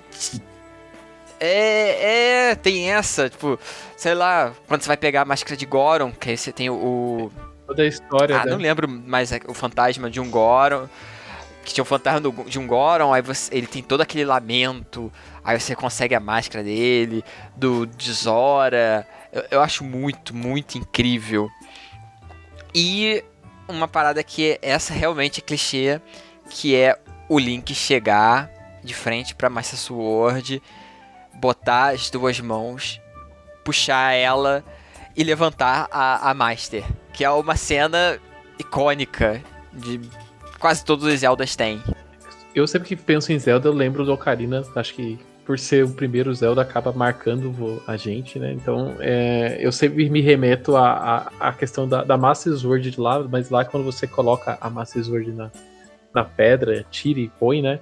Você se, se teletransporta pro futuro pro passado, e isso é uma coisa que sempre me. Se fala de Zelda, me vem na, na cabeça. O Wind Waker também tem muitas passagens. Apesar de ter jogado pouco Wind Waker, eu tenho um problema um pouco com a mecânica de navegação, igual vocês falaram, que eu acho um pouco chata. Mas existem dois momentos que é extremamente marcantes. Eu acho que o final de Wind Waker é algo excelente. É, vale muito a pena você passar por tudo aquele, aquele monte de ilha e ver o final. Eu, eu acho que tanto ele como o Skyward Sword ele tem batalhas finais excelentes que valem muito a, a, a jornada. Mas o Wind Waker, no, a transição dele, do, do, a virada de, de meio de jogo dele, com o castelo tudo em cinza, é uma experiência muito legal. Você entra naquele castelo e você você quer andar por todo aquele castelo, porque eu vim do Ocarina of Time, lá você não, não anda no castelo. No Wind Waker você anda por dentro do castelo. É uma sensação muito legal de explorar. E tirando essas, essas passagens, a, a sensação de você chegar em campos abertos. A gente tem essa sensação no Ocarina of Time, a gente tem essa sensação no Twilight Princess e a gente tem essa sensação no Breath of the Wild é uma sensação muito gostosa que sempre que eu vejo, principalmente agora recentemente, todo mundo posta aquele vídeo do Breath of the Wild da abertura do jogo, né? Nossa. Chegando no topo. Eu sempre fico vendo aquele, o mesmo vídeo. Na ponta do Eu penhasco. sempre fico vendo o mesmo jogo, a, a mesma cena, né? E, e é uma, e eu sempre me remete à hora que eu joguei. Tanto o Ocarina como o próprio Breath of the Wild. É uma sensação muito marcante e muito gostosa de se reviver. Você falou uma coisa aí que eu me identifiquei bastante, porque um- uma das minhas maiores, talvez a maior frustração com Ocarina of Time, é que a gente não explora o castelo de Hyrule, só o exterior Nossa, e, o- e o É jardim. uma raiva se você não conseguir. Eu ficava tentando olhar pela janela do, É, do Isso, isso, isso, isso. Eu ficava de ladinho, colocando. Sabe quando você coloca o controle de lado e fica apertando Uhum. o Z de lado pra tentar olhar pra dentro do castelo? Eu queria ver o castelo. Não, eu já usei emulador pra ficar voando por cima, pra tentar entrar, pra ver o que que tinha, meio que quebrando o jogo pra, pra poder. O eu ia falar isso. Teus. Na minha adolescência eu cheguei a comprar, eu não jogava em emulador, jogava no Nintendo 64, eu cheguei a comprar o Game Shark pra você colocar a, a, a manha do é, Infinity Pode? Jump. É, moon Jump, Moon Jump. Ah, É, sim, Moon- que Moon o Jump Link pra ia poder, pulando. É, é, é, é, pra poder bugar o jogo, só que eu não consegui. Eu comprei um Game Shark, liguei no N64, nem sei como é que eu liguei naquilo, e, e não deu certo. Nossa, eu ficava fazendo isso também, porque é, é aquela questão da liberdade. Você, você tem uma liberdade é, mínima ali né, no- dentro do, do- dos jogos no 64. E eu tentava ficar olhando pros lados e, e quando você chega no Wind Waker era uma sensação in- incrível. Falando em timelines, queira ou não, a série Zelda vira e mexe, a gente entra na- nas questões de timeline. Eu tenho uma opinião um pouco diferente, eu acho, das maioria das, das- dos jogadores, de não me preocupar nem um pouco com timeline. Eu acho que os jogos de Zelda eles são desenvolvidos sempre em cima da mecânica e as histórias são meio jogadas dentro dos jogos, né? Não me incomoda também. Vocês se envolvem com as histórias de- da timeline de Zelda? Como vocês encaram toda essa bagunça que é a timeline de Zelda? Ah, cara, eu, eu tenho um probleminha, então eu gosto de ficar fazendo um monte de junção que não faz sentido nenhum. Assim, tipo, eu tava jogando Twilight Princess. Mas isso, isso a Nintendo já faz, o, o Schneider. Mas eu tava jogando Twilight Princess e, tipo, é, tá- tava na dungeon dos Gorons. Aliás, incrível o jeito que a dungeon usa as botas de ferro e tal. É, aí, tipo, tem umas placas magnéticas que, tipo, elas têm as cores do Magnesis do Breath of the Wild, que é a runa magnética. Aí eu fiquei, tipo, uns 10 minutos pensando: caramba, nossa, será que tem alguma conexão? Não, não tem. Mas, tipo, faz parte da experiência pra mim ficar tentando juntar uns bagulho que não tem nada a ver, sabe? Por mais que eu sei que não tem nada a ver, eu gosto de ter uma timeline lá pra mim ficar, nossa, teoria! E ficar tipo, fazendo teorias. Eu concordo muito contigo. Eu acho que a existência é, for- formal da timeline, ela faz com que a gente fique estimulado para imaginar essas questões das conexões é, do jogo. E vou até é, mais do que isso, tá? Eu acho que a Nintendo deveria ter confirmado a existência é, de uma timeline, mas não devia nunca ter divulgado a, a timeline oficial como fez para a ocasião do Skyward Sword, porque deveria ter deixado isso eternamente na imaginação dos fãs. Sensacional, porque aí não ia ter furo nenhum, né? Concordo. Exatamente. Também, viu? Ia ficar o pessoal todo doido na internet, porque antes de, de deles oficializarem, os pessoal já fazia umas linhas do tempo. Não, esse Zelda aqui, ele encaixa com esse, com esse, que passa não sei quanto tempo. As pessoas já, já faziam.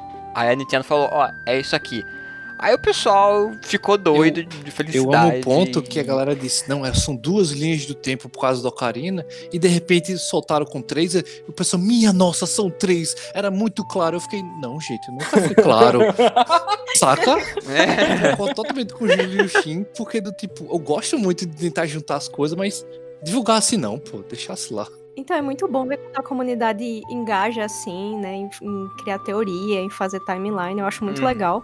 E eu gosto de fazer isso pessoalmente também, tipo, comentar com quem é mais próximo. Esse tipo de coisa como o Schneider fez com a placa de magnésio, sabe? É o tipo de coisa que se eu tivesse notado, eu ia virar pro Vitor e falar, amor, você viu isso aqui? Cara, Fica paranoico, né? É. Mas eu Faz aquele meme do, do cara lá, acho que é do arquivo X, né? Com um quadro cheio de pin, vocês mostrando. maluco, sabe? mostrando a, a- É a ligação. Mas assim, eu, eu acho que a Nintendo não deveria ter lançado uma timeline oficial, não, também. Ela devia ter confirmado que havia uma timeline, mas ela não devia ter mostrado nada.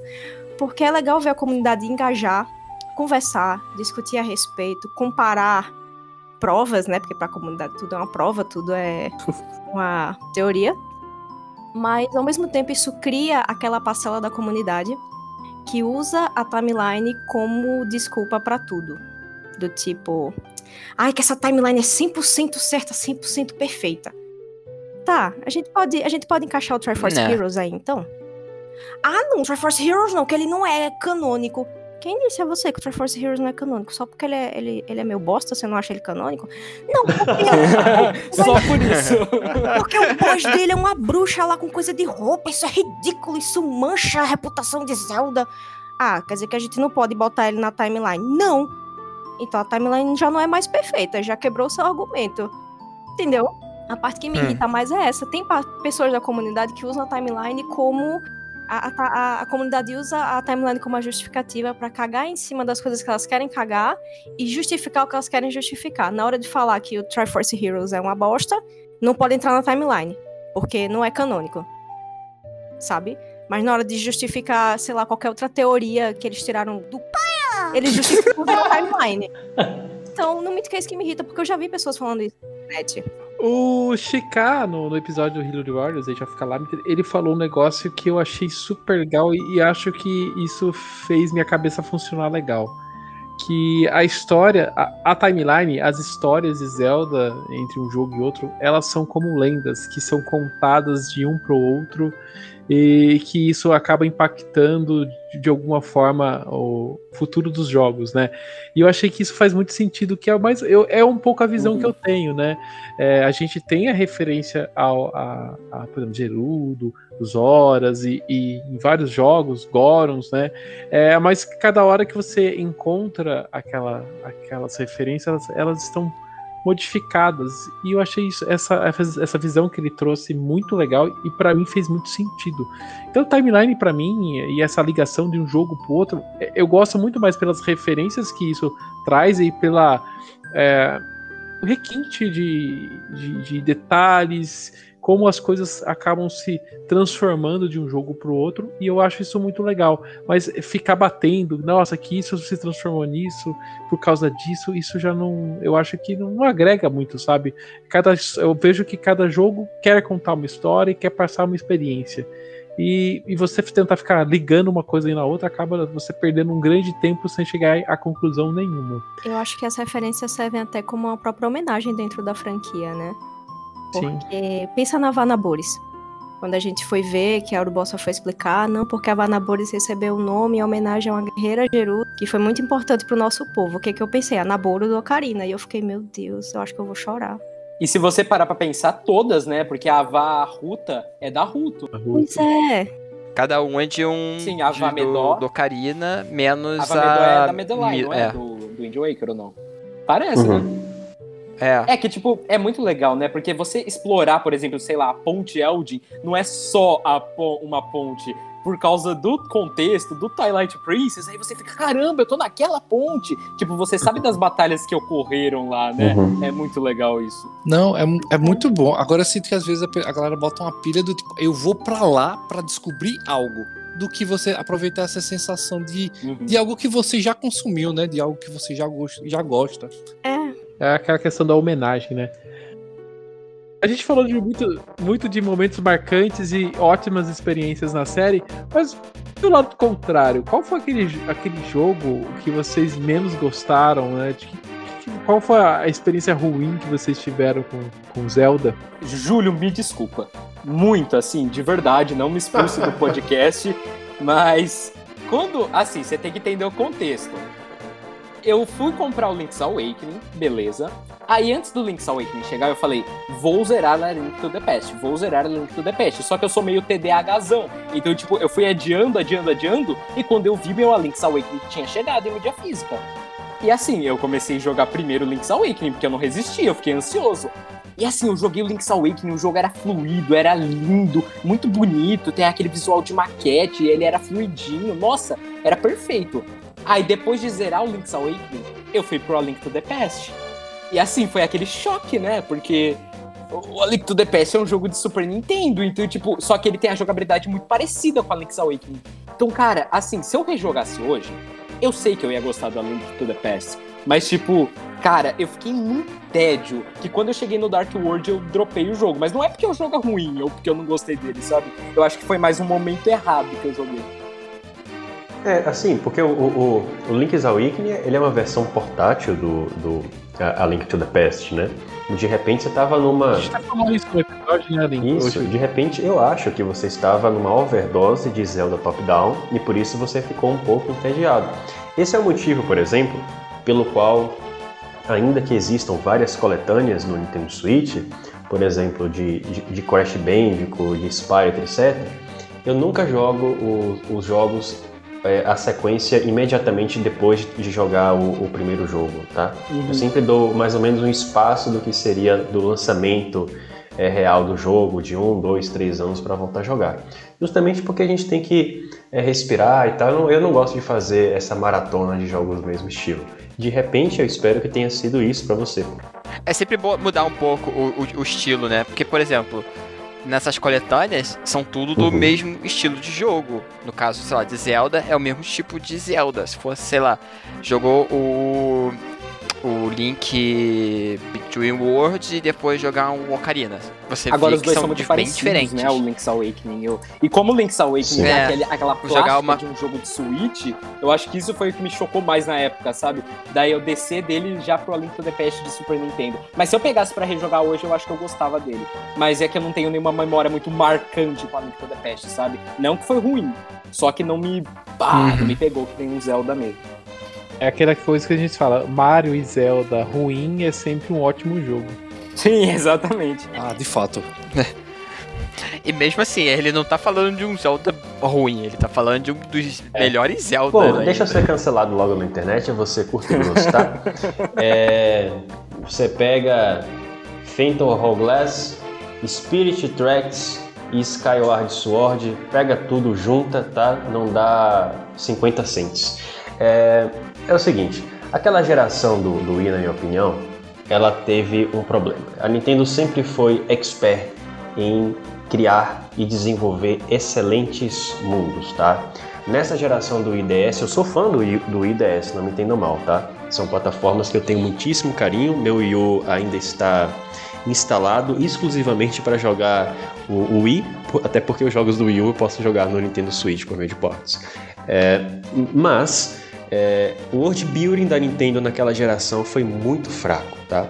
Você pega Metroid Prime 3, pega Skyward Sword e até mesmo Super Mario Galaxy, que tem é, são vários asteroides que se passa aquilo, você não tem um mundo sólido como Sunshine, o, o, o reino, o castelo da Peach lá no reino dos cogumelos, como é Super Mario 64. É, World Building o, o, mundo sempre foi fragmentado, as áreas não foram tão conectadas, é, o jogo passa a impressão de que você não está no mundo, de que você chega numa fase, tá? Então não são jogos que eu gosto. E na contramão da maioria das pessoas, não gosto desses três e acho que Zelda 2 é um jogo extremamente injustiçado. Então deixa eu já, já começar já indo pelo caminho totalmente oposto do Júlio, porque para mim Zelda 2 é o que eu, o jogo que eu menos gostei. Eu não consegui. Eu comecei a jogar e dropei muito rápido, mas muito rápido mesmo. Eu tentei por emulador e depois eu tentei no, no NES Online. Eu, eu não consigo, aquele Zelda é muito estranho, não, não, não funciona pra mim. Sei lá, a mecânica, assim, eu, eu tudo bem, eu relevo porque é antigo, então, ah, tem umas coisinhas aqui e ali que envelheceram mal em jogabilidade e, em visual também. Mas eu não, não, não, consigo curtir. Eu entendo o Júlio com o Skyward Sword e com Phantom Hourglass um pouquinho, porque eu joguei muito pouco. Já o, o, o Spirit Trucks, eu gosto muito dele. Então eu, eu gosto, eu ia querer defender, mas eu entendo ele não gostar, porque sei lá, andando de trenzinho por aí. Olha, eu diria que a pior experiência que eu tive com algum Zelda, ou de achar algum Zelda ruim, na verdade, eu dirigiria pra comunidade de Zelda. Mas como eu sei que isso pode dar treta, eu vou me manter. Olha, se eu fosse você, eu fosse você continuava o raciocínio e depois a gente é, é, imaginava se era ruim ou não, viu? Porque eu, eu acho que eu vou gostar do que você vai falar, não sei. Mas eu acho, eu acho legal. Porque, assim, de Zeldas que eu joguei, eu gostei de todos. E tem um Zelda que eu queria jogar, mas que todo o conjunto ao redor dele me faz não querer jogar. Então eu diria que é a coisa mais próxima que eu tenho de um jogo de Zelda que eu não gosto, que eu acho meu pai é meio fraco, que seria o Skyward Sword, que foi por conta da questão do do sistema de movimento do Wii, de você só poder jogar usando o emote com motion plus ainda por cima, né? Então, Anne, eu eu tenho a minha vamos dizer assim, eu não gosto do Skyward Sword e eu ouço a comunidade falar muito do Skyward Sword, mas eu acho que ela as pessoas pegaram uma narrativa assim e colocaram no jogo e, e falam que todo o problema do jogo é o controle de movimento. O Skyward Sword ele foi lançado muito no fim da vida do Wii, né? Ele foi praticamente um dos últimos jogos e o Wii, ele viveu uma vida assim. No começo todo mundo era louco para se movimentar com o Wii, só que do meio da vida pro final, é, muito dos jogadores, principalmente a galera, a galera aqui do Brasil, assim, ficaram com muito preconceito com, com o Wii, né? Por causa dos seus jogos, aqueles jogos mais é, fracos, aqueles jogos party, onde você tinha que basicamente balançar o controle para jogar, né? Aí o Skyward, o Skyward ele, ele incorpora o movimento dentro da jogabilidade é, e transforma isso num algo único. E isso não é o real problema do Skyward. Eu acho que, na minha, no meu ponto de vista, para mim é, é, é a pior. Mas assim, ficar só balançando no jogo é muito, muito cansativo. Uma das coisas que eu, eu lembro que eu mais via era o pessoal fazia tirinha, comentando era tipo, você terminava de jogar, tava com o braço fortão ou tava todo todo ferrado com o ombro, com o braço, Exatamente de tanto ficar te falando, né? As pessoas começam, muita gente comentam e falam, fazem memes com pela internet, a comunidade, mas não acabaram não jogando. Quando você joga o jogo, não, não é algo tão assim é, punitivo jogar com o controle do Wii. Você consegue jogar muito bem os jogos. O grande questão, eu acho, do, e é esse o meu ponto de vista em relação a Squad, e é o meu ponto fraco da série, é a questão de liberdade. Todos os jogos do Zelda acabam trazendo a sensação de liberdade. O Breath of the Wild é o, o ponto máximo de dar liberdade de um Zelda, e o Skyward Sword é justamente o contrário. Ele te prende, ele te põe em corredores. Você não consegue fazer uma vírgula fora do que o jogo te Ed, e isso é que eu acho que é o grande problema do Skyward Sword. Eu acho que se, se ele é, olhar por esse prisma, embarcar um pouco na, no conceito do, do controle de movimento, porque assim, se você não gosta do conceito do controle de movimento, claramente você não vai gostar do jogo. Isso eu também concordo, tá? Mas eu acho que o problema do Skyward é muito mais, é, muito mais profundo, é, é em relação à gameplay dele e eu adiciono mais uma questão a, todo mundo reclama da companheira, a nave do Ocarina of Time como uma personagem chata. Para mim, a Fi no Skyward é uma personagem bem insuportável.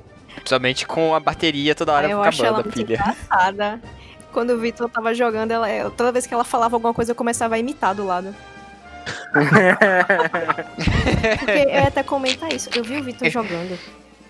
Minha gente, o Vitor tava numa dungeon uma vez. Ele foi tentar pegar um pote para pegar uma fada. O menino passou 15 minutos, pô, pra pegar o pote, que ele não sabia onde tava, que aquela, aquela HUD era muito confusa. O bichinho ficou balançando o braço. Meu Deus, onde é que tá o pote? Como é que eu pego o pote, meu Deus? Como é que faz? Você tá vendo onde é que tá o pote? Eu não sei. Se você pegou um pote? Sim, eu peguei um pote, mas eu não sei onde é que ele tá aqui. Como é que eu equipo? Eu não sei. Isso tava gravado na Twitch, que a gente fez isso em live. Eu acho que ainda tá gravado, viu? É muito engraçado, coitado. Ele girando o braço. Eu não sei onde tá o pote. Como é que eu vou pegar essa fada? Passou 15 minutos, ele conseguiu encontrar o pote.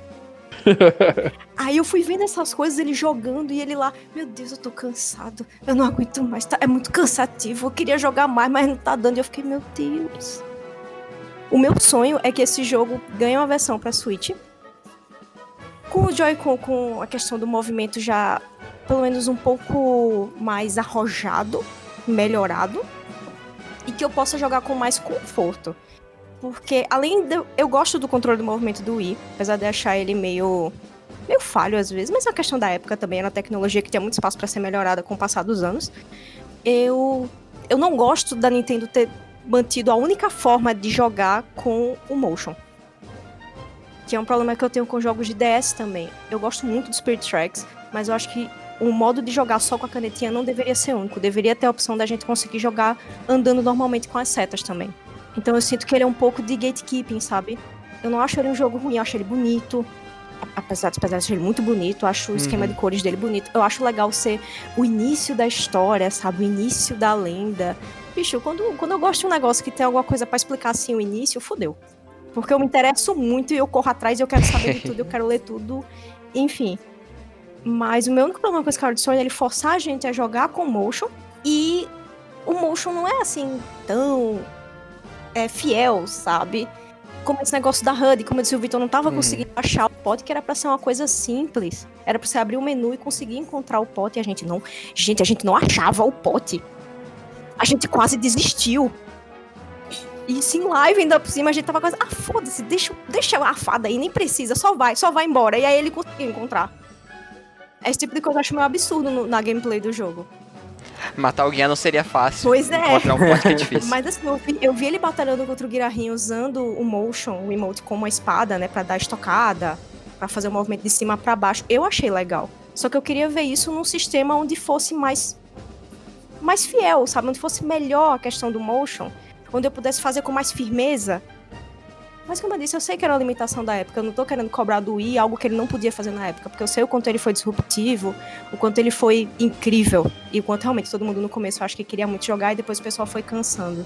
É, eu concordo muito com o que vocês disseram, especialmente quando o Daniel é, falou sobre a questão da, da liberdade de Skyward.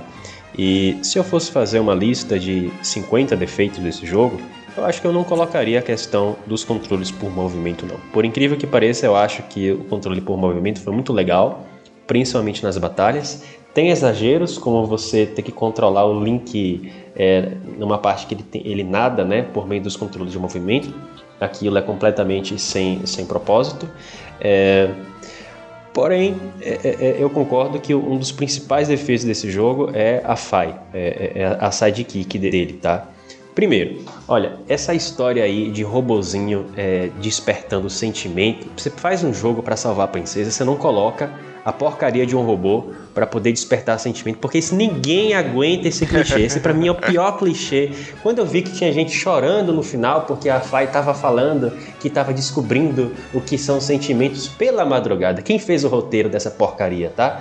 É, O engraçado é que é, é uma história de fantasia, não sci-fi. Normalmente tem muito disso, assim. Sci-fi de você ter robôs e sentimentos, essas coisas assim. É, até tem sentido, porque sempre tem tribos com, é, é, com alta tecnologia em Zelda, né? Apesar de não ser um, um jogo sci-fi. É, e agora, outra coisa que eu não gosto dela, como vocês disseram, olha, imersão no jogo é um negócio difícil pra caramba pra poder você fazer, tá? Pra você esquecer, abstrair a sua própria realidade, pra você ingressar na realidade do jogo, você precisa de muito trabalho, muita ambientação, é, diversas circunstâncias pra você esquecer que você, que você é você e pra você se projetar naquele mundo.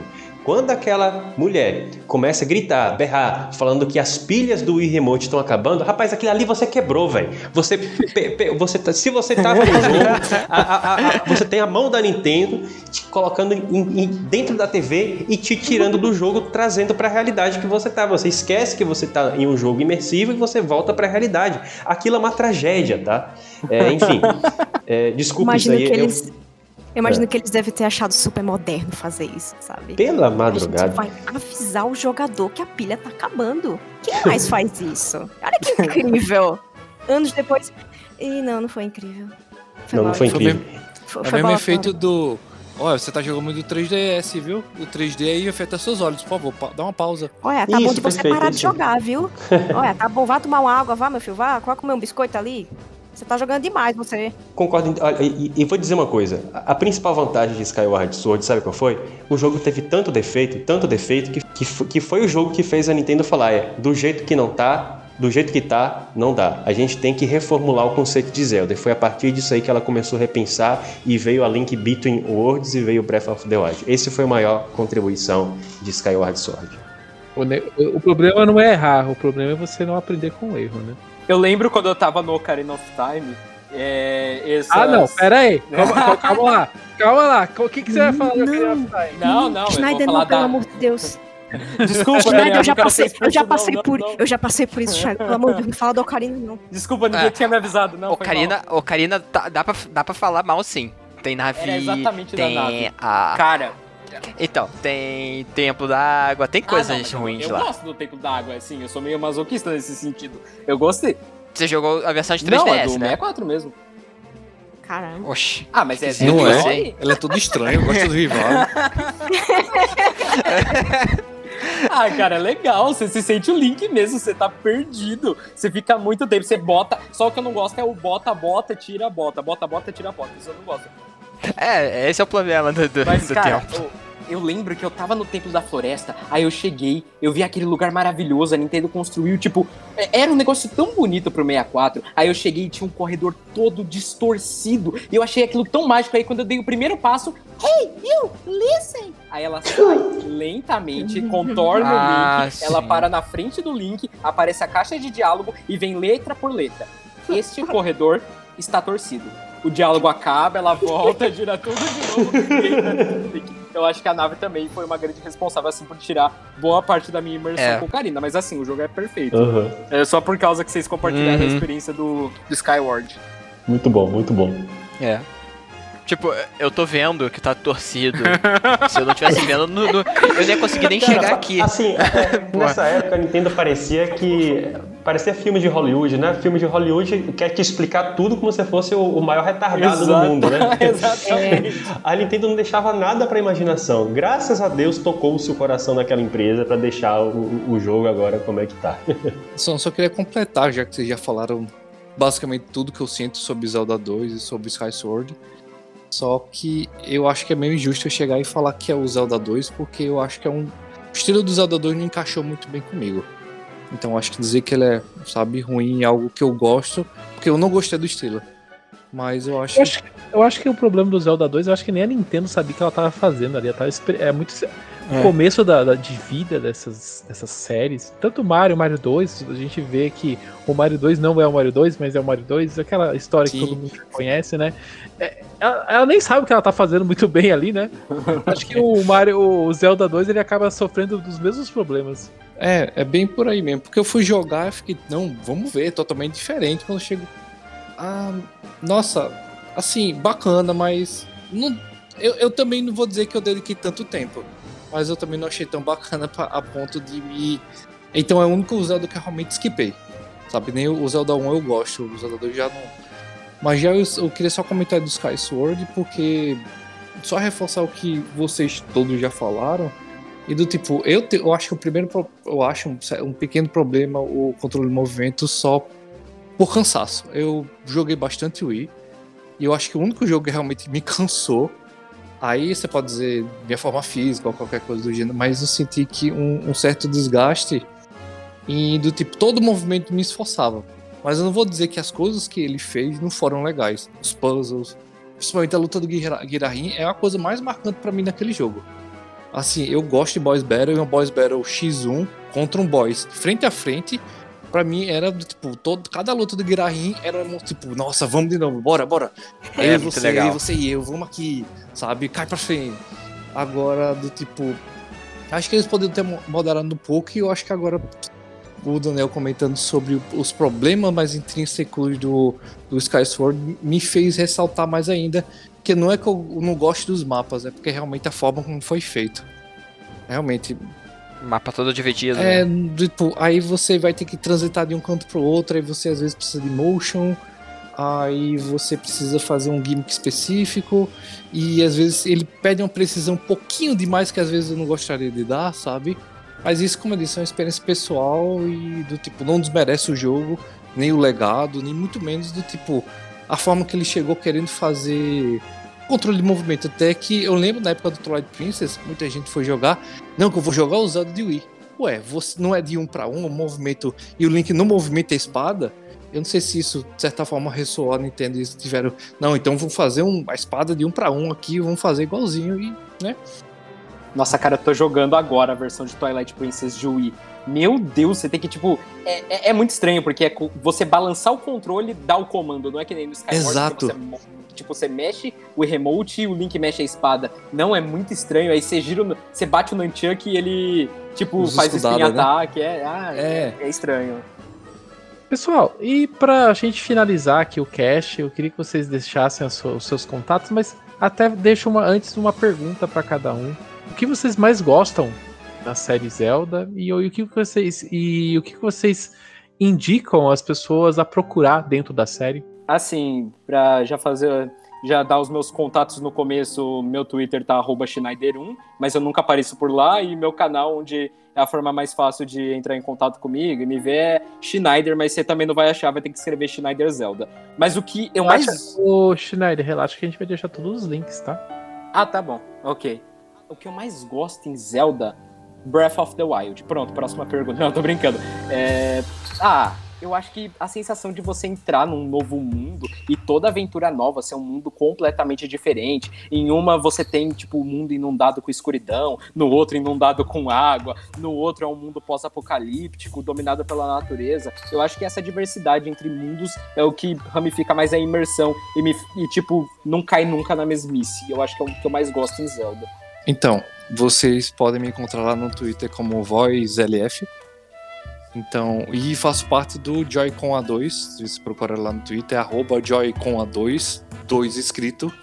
E a gente também tem um podcast que fala sobre joguinhos focados em Nintendo. Mas em relação a Zelda, eu diria que tente procurar o, o Zelda que melhor se encaixa. Porque apesar de ele seguir um padrão, ser aquela franquia, como, como a gente já disse, vários jogos, eu acho que provavelmente um deles, seja por mecânica, seja por história, vai ter, vai ter alguma pitadinha, algo específico que provavelmente vai tocar você. Ele é, ele é muito diverso ao mesmo tempo que ele segue um padrão. Então, Zelda é especial, acho que é muito especial por isso. Você pegar e embarcar essa aventura. É, vocês podem me encontrar no Twitter como HexmaniacAnnie.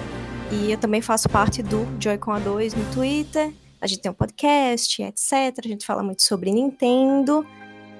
E sobre Zelda, eu acho que a coisa que mais me agrada na franquia é a consistência dela. Porque por mais que seja uma franquia muito diversa, como o Schneider e o Victor já falaram, sempre vai ter alguma coisa que te agrade no meio de vários jogos com várias temáticas, de certa forma, diferentes, várias pegadas diferentes. Ela é muito consistente na qualidade. Foi isso que me agradou mais em Zelda. Eu sugeriria para as pessoas que, se quiserem começar a jogar Zelda ou algo do tipo, eu sugeriria fugir um pouco do padrão que todo mundo pinta o padrão tipo, ah, Ocarina, Majora, Twilight Princess, e talvez buscar algo menor, porque você pode acabar se surpreendendo com a pérola que você não imaginava encontrar. Que foi o meu caso, que eu acabei me apaixonando pelo Spirit Tracks. Era um jogo que eu não tava dando nada, não tava dando um conto. E é o meu Zelda favorito até hoje. Para mim é o Zelda que a música me marcou mais, que a história me marcou mais, que mais me surpreendeu, mas não deixou de ter a consistência e a qualidade de Zelda para mim. E eu sou o Teus Jackson e vocês podem achar minha arroba do Twitter como Jackson Teus com underline no final. E o que eu acho mais interessante de Zelda, da franquia em si, é, é o mundo que é criado. É tipo, eu cheguei a mencionar, né?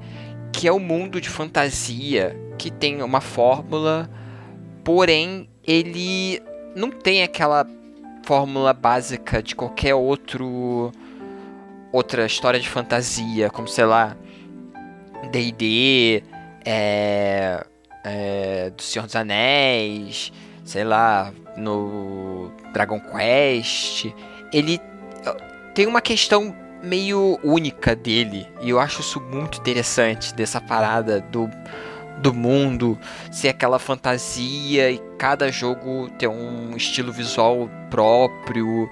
Os personagens são bem carismáticos e cada um tem uma característica diferente. Se é muito cartunesco, como no caso de Wind Waker, é, Spirit Trunks e esses do DS, ou se ele tenta pegar uma parada mais realístico, como o Twilight Princess, embora ele não seja um jogo realístico visualmente por completo, então ele pega muito disso, o visual e, e a fórmula dele, de o herói, a princesa, aí tem o vilão, o demônio, é, as deusas, e tem o reino, tem as, as outras tribos, as outras raças, e eu acho muito interessante essa questão, não só o jogo, eu gosto do mundo que é criado em volta.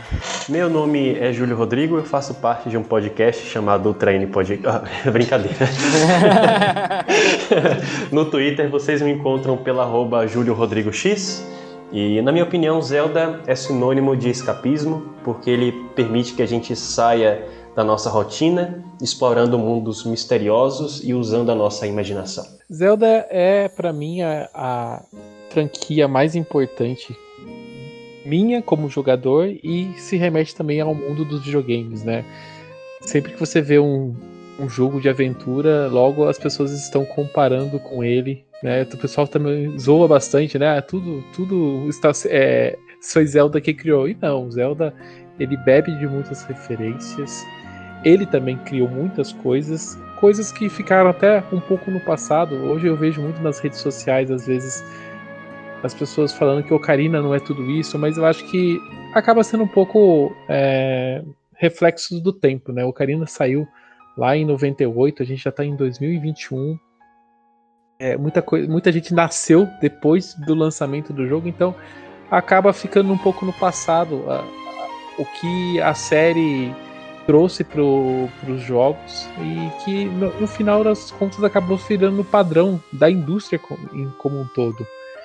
Mas eu acho interessante sempre você revisitar os jogos antigos com a memória, com a cabeça da época que ele, em que ele, for, que ele foi lançado, para aí sim você conseguir entender o, o, real impacto de cada jogo. Então eu, eu, eu fica aqui a minha, o meu convite.